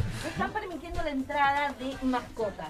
¡Ay, Sí. qué bueno! Así que es una buena idea. No todos lo comparten, Ah, todos lo compartimos. ¿puedo ir con mi hermana? Uno tiene ¿Qué distintas, oh, cada uno tiene distintas mascotas. No hablamos solamente de un perro y un gato. Claro. A mí si me vas con un lagarto, un No, iguana, no, no. me va a gustar. Pero para el dueño claramente es su mascota. Es su mascota. La cosa que es importante porque bueno, empezaron a, a ampliar no solamente en los lugares comunes, sino también que pueden ingresar a los locales. Y el shopping está preparado con potes de comida, de agua, para que la mascota coma. Obviamente tiene que estar al cuidado pleno y absoluto de su dueño, Claro. eh, con todos los recaudos que tiene que tomar. Pero me parece una buena tendencia poder aplicarla acá, no, no estar mirando con cara de uy. Vos decís que no estamos, pre- nada". eh, estamos preparados. Los shopping van a estar preparados, los shopping sí, la gente. No. Estamos preparados para que. Porque va a haber quienes sí, eh, ponele vos o. ¿Tenés perro? Tengo perro prestado. ¿Ringo? Eh, bueno, Ringo sí es un perro prestado y también tengo el de mi nieta. Ah, ok. Bimbo, que lo amo y me ama, pero que es un caniche. Eh, Me lo vendieron trucho, porque yo compré un micro que era así, una bolita de pelo, y ahora es, Es un caniche así. es un caniche así, Es un hipercaniche. pero, pero es, es lo más tierno, lo más dulce. Pero hoy es parte de la familia. Sí, es Y bueno, la sí. Te recibe como si todos los días fuese tu No, no, no, cumpleaños. es parte de la familia, es parte de la familia. Ah, el perro me ve, no me vas a creer, yo lo voy a filmar, tira las patas. ¿Cómo te tiras patas? No entiendo. El perro me espera a un de mi hija para que yo lo saque todas las Ah, mañanas igual cuando te, llego. te sí. Cuando llego, el perro me hace así con las patas. Ah, mira. Yo lo voy a filmar para que lo vean. Impresionante. Bueno. Así que bueno. Qué buena esa tendencia, muy lindo los animalitos, la verdad que sí. Mucho cuidado con los. Hay perros grandes, ¿no? Eh, no, es, no es la raza de Ringo, Ringo No, es grande. Ringo es es grande, enorme, pero- pero. No, no, no te ataca porque es frío. No Oh, todos, bueno. bueno, no todos lo comparten, claramente. A mí no me gustaría que al lado mío haya, como te dije, una iguana comiendo o paseando. Pero bueno, para la gente que le gusta, para la gente que lo comparte, va a estar feliz y quería dar esa, esa tendencia que empieza en Chile. Está espectacular. En Dubái se les complicaría la tendencia. Porque, viste, andan en los Ferrari descapotables con el león. ¿No viste? Pero re ¿En. YouTube? Sí, está, está para el semáforo está el puma, el león, el. Un leoncito. Ahí, ahí Un leoncito. claramente El leoncito compró en la casa 8 algo porque para llevarlo tranquilo es Claro. imposible. Qué jodida que sos. Y no la casa era la puerta 8. Dijo Bernie. No lo dije tan así. No, no, no. Eh, así que bueno. Francisco, Che, Francisco, ¿a qué hora te.? a qué hora- ahora, Ale 24. Ay, silencio de radio. No, en absoluto. No, Ay. ¡Robot canta! ¡Robot canta! No, porque dijo la hora. Por favor. Ah, sí, sí. Dijo la hora. Ah, no, no. Bueno, Claro, por favor. No. Y lo llevamos un rato antes, ocupamos el espacio. Che, alguien, no, pará, falta. Ah, faltan dos minutos nada más. Claro. No, está bien, yo quería que participe, está bien. eh, que, que llame a alguien, pero no nos vamos con. No, porque se va a extender y lo Con- que cortar y va a quedar mal. con la No sé, vos tenés arreglado la entrevista. Sí, Bueno, no, no, puedo ya- irle. Oh, no, bueno, no voy a leer comentarios. Hay un comentario que quiero que lo leas vos. ¿Yo? Porque es para mí. Entonces necesito que alguien más lo lea. Ah, bueno, buenísimo. Ah, si no la hago no es tan bueno. Claro, claro. ¿Cómo es mi amor? Ok. Abrímelo porque sabes que no me llegaría a la vista. Ok. Claro. Tenemos- Aclaramos que Claudia no es ciega, sino que Abril tiene 18 años y ve la letra diminuta. Claro, no, no entiendo cómo puede ver esto. ¿Cuál es mi amor? Ese. Eh, Andy, o el de arriba. Ay, ay, Caro. Susana no está sola. Tiene muchos dinosaurios que la acompañan. Ah, con, con- claro, con todos los que se le pegan, ¿entendieron el Leyó el comentario que, que pu- pudo ver, así que voy a terminar diciendo yo el de mi mamá, que dice muchas gracias equipo, hija te amo. Quería Ah. que alguien más lo lea, así que ya está. Ah, Me parece muy bien. Y después este, 26 de abril, este te lo dedicamos a vos, Hugo, Huguito. Eh, Darío Bacaro, lo tenía que decir. La venganza será terrible. Bueno, dicen que la venganza es un plato que, Que se, se come come frío. Bueno, Perry, nos vamos comunicando. ¿Con quién? Con Francisco. Lo estamos esperando a Francisco. Queda en tus manos esto, ¿eh? Lo voy a sacar Yo ahora me voy a fumar un cigarrillo afuera. para hablar tranquila. no es amigo de Esteban Tablón, ¿no? Ah, claro. Uy, ¿sabes que no? no seas malo. Che, no me atiende. Ah, pero hoy tengo una suerte. O a mí me, nos atiende. Él es director del FMI y no nos atiende nadie. ¿Y si lo llamas vos? ¿Tenés el teléfono? Yo le había pasado el teléfono, es verdad. A ver. Hola, hola. ¿Aló? ¿Quién es? Hola, Francisco. ¿Quién es? Francisco, ¿me escuchás? Habla Claudia desde Argentina. Ah, hola, ¿cómo estás? ¿Cómo estás? De la radio es un tema que hoy te vamos a hacer el reportaje. Sí, ¿cómo está todo? Bien, está todo muy bien. Yo te voy a presentar para que la gente sepa con quién obviamente estamos hablando. Este, ¿me, me escuchás bien ahí? Sí, sí, me escucha, ¿y usted? Bueno, bien, perfecto. Te, te cuento que les voy a presentar que Francisco es un cantautor bohemio de 47 años, este, hijo de un profesional. Salió entrecortado. Francisco, Juan te habla, Juano, del conductor del programa. ¿No tenés señal? O nosotros, una de dos. Bueno, este, donde estamos ahorita, un poco de señal, pero sí escucho. ¿Me escuchás bien vos ahí? Sí, sí, algo. Bueno, eh, que yo, te estaba, micrófono presen- ahí. yo te estaba presentando, ¿sí? Este, que sos eh, hijo de un profesional, un, un médico y una, y una mamá profesora y saliste cantante, desde muy chiquito te gustó esta profesión este, y tuviste un éxito muy grande con, cuando hiciste tu primera producción con 12 temas, de los cuales 7 fueron de tu autoría. Entonces, bueno, después de esta breve reseña, yo quería hacerte algunas preguntas para conocerte un poco más, ¿te parece? Sí, sí, cómo no. Bueno, Estamos a, bueno, contame un poquito estamos a, a ver qué se siente cuando alguien interpreta tus canciones. Te conocemos como que sos muy romántico, muy bohemio. Eh, seguramente eh, yo sé en quién te inspirás porque la conocí, eh, pero quiero que me cuentes vos.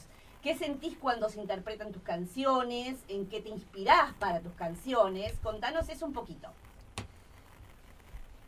Bueno, primeramente quiero darle un saludo a ese pueblo maravilloso de Argentina, reciba un saludo de aquí de, el Táchira, eh, estamos en una parte de la frontera de Venezuela, eh, eh, de parte de este humilde seguidor, el bohemio enamorado Francisco Plata, me siento contento por permitirme este expresarme, por permitirme eh, presentar lo que es mi quinta producción discográfica, eh, Déjame quererte, y bueno, eh, como, como la pregunta, eh, es, es, es una, una emoción grande de ver que, que las personas van siguiendo mi carrera, van eh, interpretando cada, cada canción que, que con amor, cariño y con empeño, eh, cada vez escribo una de ellas eh,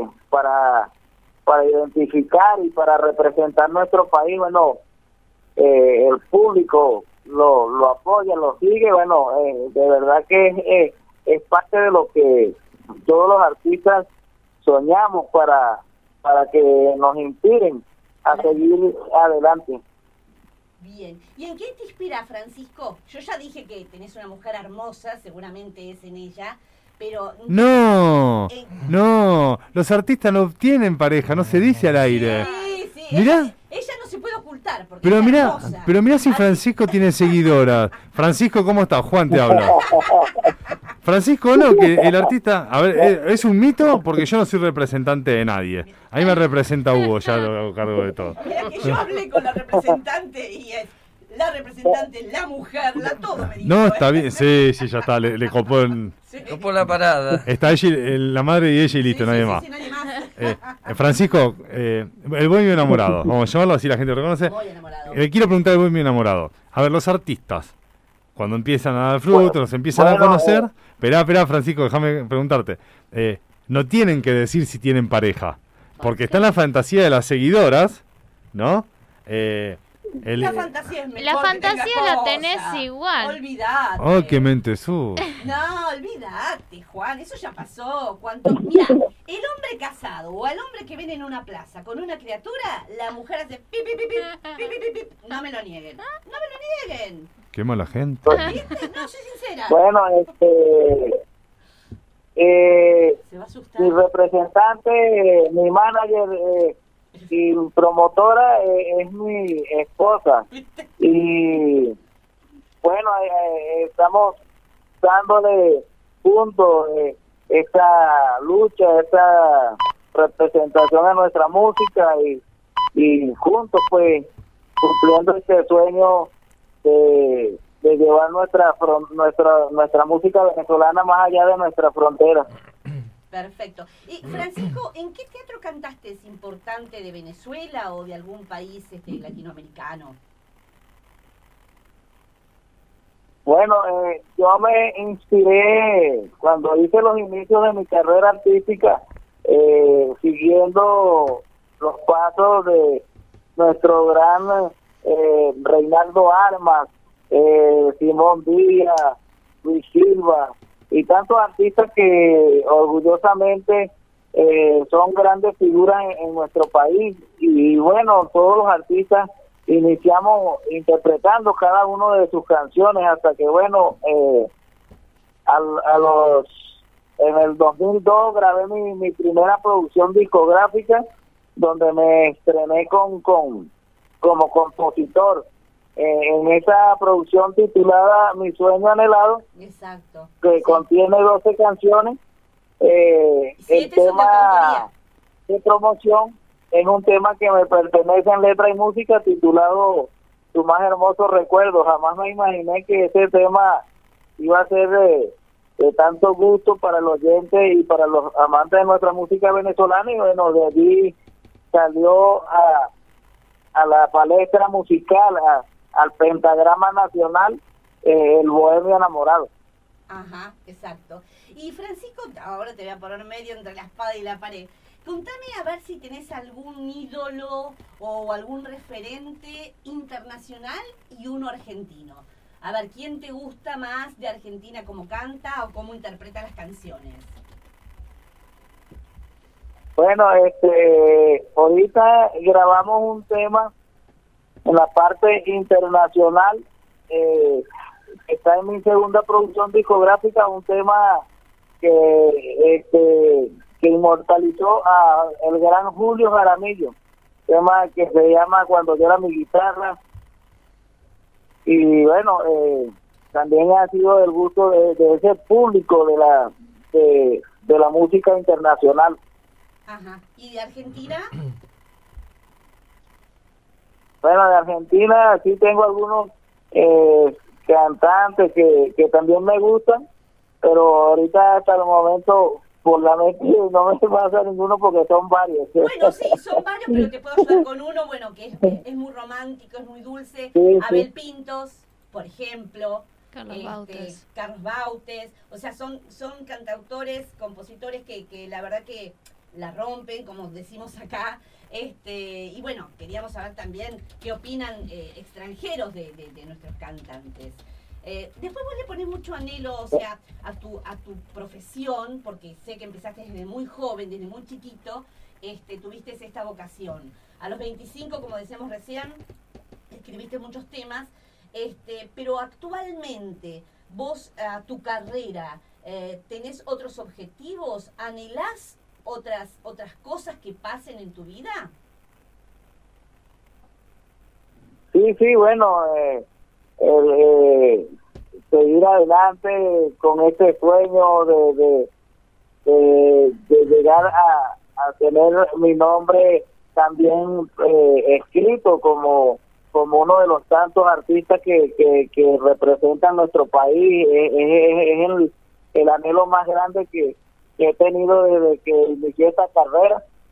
Y bueno eh, aquí vamos gracias a Dios mi esposa Alida Pérez eh, que le agradezco mucho porque ha sido una pieza muy fundamental en, en, mi carrera. Eh, hemos conseguido mucha mucha mucho apoyo en, en otros países como en, Colombia como en Italia como en México este en Chile eh, Ecuador.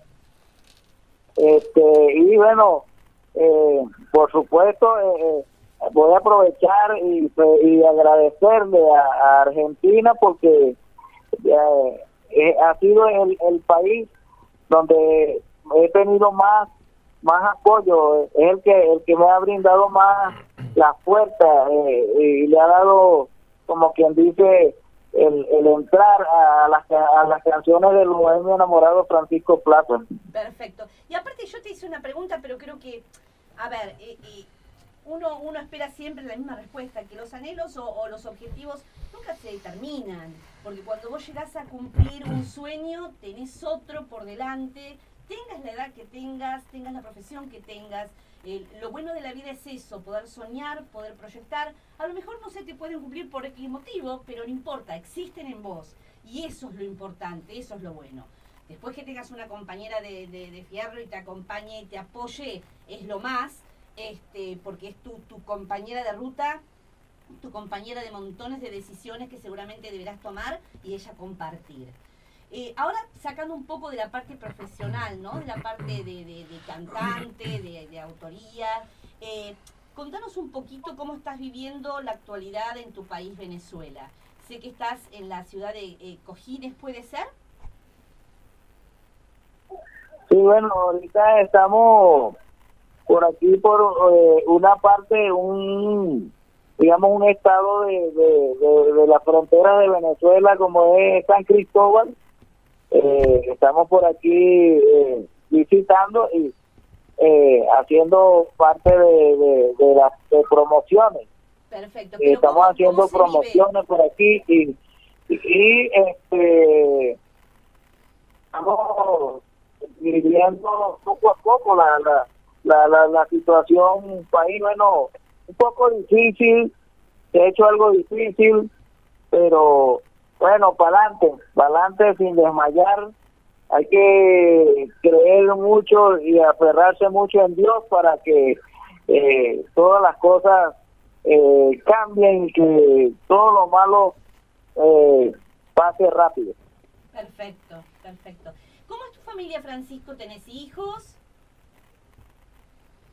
¿Siguen tus No, pasos? no, bueno, ahorita eh, eh, en esa parte no, ¿No? ¿Todavía no? El bohemio significa... no todavía no, no, Por no eso- tengo. Tengo, por tengo eso- hijos, pero que son mis, mis sobrinos. No. Yo sé lo que te va a decir Juan.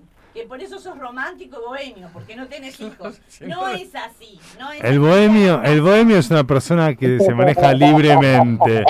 Y si tiene, si tiene hijos que está en cana, es lo mismo. No dormir La pregunta que me hicieron anteriormente, eh, yo le, en la parte de mis composiciones, yo le escribo al amor, al desamor, a, a todo lo que, esas cosas bonitas que, que, que inspiran los sentimientos y entonces eh, se vuelven eh, motivo de, de- de inspiración para, para los compositores, para los poetas y casualmente yo como, como romántico, bueno, eh, le escribo a, a, a, la, a, la, a, la, a la mujer, al amor y al desamor.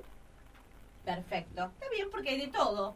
Hay de todo en la vida. Y escúchame una cosa, Francisco, ¿dónde pueden escucharte este, tus temas? O sea, nosotros sabemos, obviamente podemos transmitirlo, pero queremos que vos nos cuentes dónde pueden escuchar los temas de Francisco.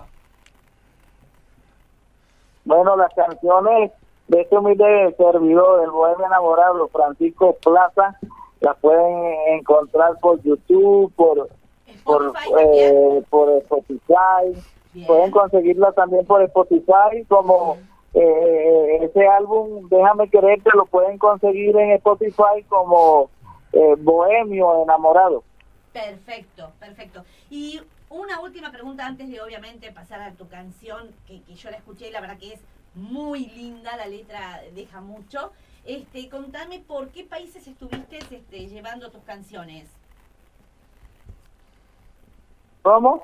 ¿Por qué países estuviste llevando tus canciones? Antes de escuchar la canción que más te representa, que la escuché que es muy linda, con una letra muy dulce, este, contame por dónde estuviste recorriendo, llevando tus canciones. Bueno, eh, Colombia, Ecuador, en Chile, eh, en Perú, en, en eh, Italia. Wow. Hemos estado eh, eh, llevando eh, eh, eh, con mucho cariño eh, lo que es la, la el repertorio musical del bohemio enamorado Francisco Plaza. Perfecto. Mm, Obviamente cuando pases otra vez por Argentina, estás en Es un tema. Eso es más que, que claro. No nombro a Argentina. Bueno, pero por eso le dije cuando... no Cuando me- pases no me nombras. pelees, No me vuelvas a hacer. es su No, es sección. me estás Su parte. Francisco. Como no es su sección, que es la mía, él quiere intervenir de alguna manera y me pelea. ¿Sí? Algo, como decía Moria, se cuelgan de mis tetas. Ay. No, eh, me- se entiende que sí. No, Francisco, eso no lo escuches. No, no está bien. Bueno, Francisco, te agradezco muchísimo eh, el momento compartido. Un beso enorme a tu señora que yo hablé con ella este, por teléfono para poder tener esta, esta entrevista. Este, y bueno, nuevamente gracias. Vamos a poner tu, tu, tema musical y lo vamos a escuchar con mucha atención porque sinceramente es hermoso. Todo el equipo de Es un tema. No, bueno, gracias a ustedes, gracias por permitirme ese espacio, como dije anteriormente al inicio de la entrevista, gracias por permitirme eh, una, una vez más eh, regalarle ese tema a, Argentina eh, y por supuesto a todos los oyentes, eh, los que hoy en día disfrutan y apoyan lo que es la música venezolana. Muchísimas gracias. Un beso enorme. Que presenten el tema. Presentalo, dale, presentalo vos, Francisco. Estás en vivo en Bueno, superteatro. eh, quiero, quiero, quiero regalarle con mucho cariño a todos los oyentes de este programa maravilloso este tema que me pertenece en letra y música y el cual titulé Déjame quererte, esperando que sea del gusto de todos ustedes. Perfecto. Perfecto. Un Ah. beso, gracias. A la orden. Gracias a ustedes.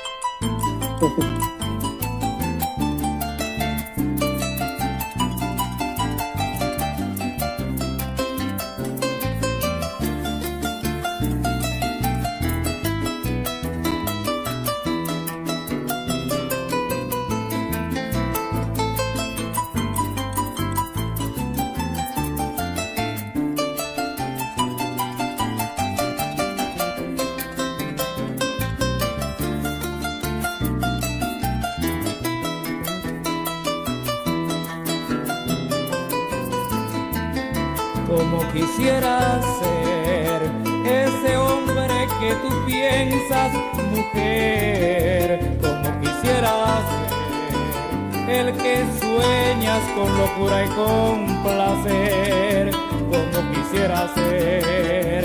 El sol de tu amanecer, ser la brisa que acaricia tu piel, como quisiera ser.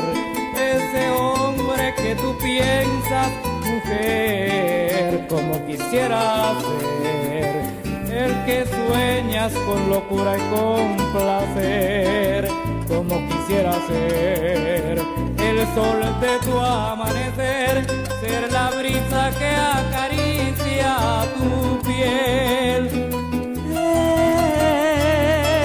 Déjame amarte, déjame quererte, déjame expresarte lo que siento por ti. Quisiera compartir mi vida a tu lado, porque eres el motivo, la razón de mi existir. Déjame amarte, déjame quererte, déjame expresarte lo que siento por ti. Quisiera compartir mi vida a tu lado, porque eres el motivo, la razón de mi existir.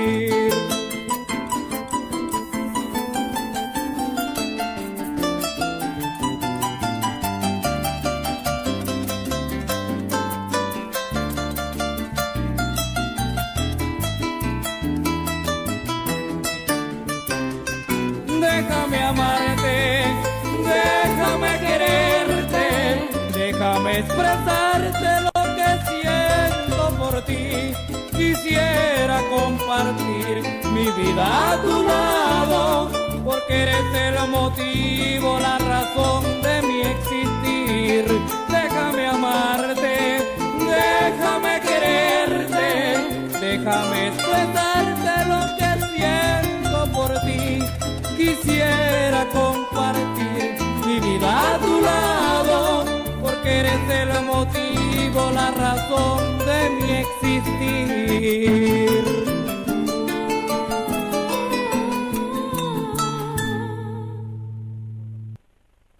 Bueno, queridos amigos, acá estamos nuevamente. ¿Qué tema acabamos de escuchar, Clau? Eh, Eh, ¿Cómo es el, el de Francisco? ¿Francisco qué? Plaza. Plaza. No, pieza. No, No, está en la plaza. Ah, ah, Plaza. los estaba probando. Francisco Plaza. Giles. Déjame querer. Déjame quererte. Déjame Quererte. querer. Te. Dije, déjame querer. ¿Querer? Te. Porque venía con delay el reportaje. Claro. Che, Hoy no sale de acá, ¿eh? Hoy no sale de acá. ¿No te gustaba Bueno. Juancito? Juancito. Juanqui. Juanqui. Era, no le gustaba Juanqui. Bueno, ¿qué más tenemos? Se nos, se nos fue No. ¿qué tenemos? Sí. ¿Y qué querés que hablemos de Bernia? Y ahí está, cinco minutos termina el programa. No, Nah. yo, a, a mí me dijo. Juan que quería hablar eh, en el último tramo del programa de lo que había hecho en la semana. Ah, sí, claro. Una semana muy movida, me dijo. Entonces quiero que me digan qué. Le quiero mandar un saludo enorme a mi mecánico, a Natalio, que me entregó la camioneta. Bueno, Aplausos, por favor. Aplausos para. Natalia. ¿Aplauso?